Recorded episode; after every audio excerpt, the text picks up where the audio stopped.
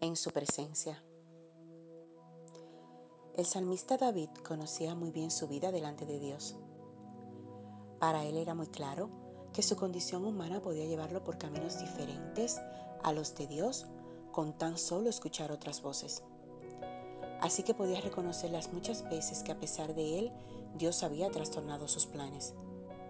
Ciertamente el bien y la misericordia me seguirán todos los días de mi vida. En la casa de Jehová moraré por largos días. Salmos 23:6. Estar en la casa de Jehová, que es su presencia, debe ser el anhelo de nuestro corazón. Bajo ninguna circunstancia David dejó de venir a su presencia, incluso aquella vez que le falló, teniendo un hijo con la mujer de su hombre de guerra. Lo que Dios espera de ti es que siempre encuentres el camino para venir a Él. Que sea ese tiempo íntimo el ideal para reparar los daños de tu relación con el Padre.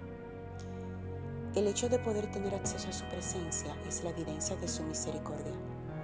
Simplemente porque ahí es donde Dios quiere tenerte para sanarte, restaurarte, corregirte y hablar a tu corazón los planes que tiene contigo. Dios persigue tu vida porque te ama. Por esta razón te manda su misericordia. Quien puede darte tantos chances es porque realmente te ama. Recibe bendiciones abundantes en este día.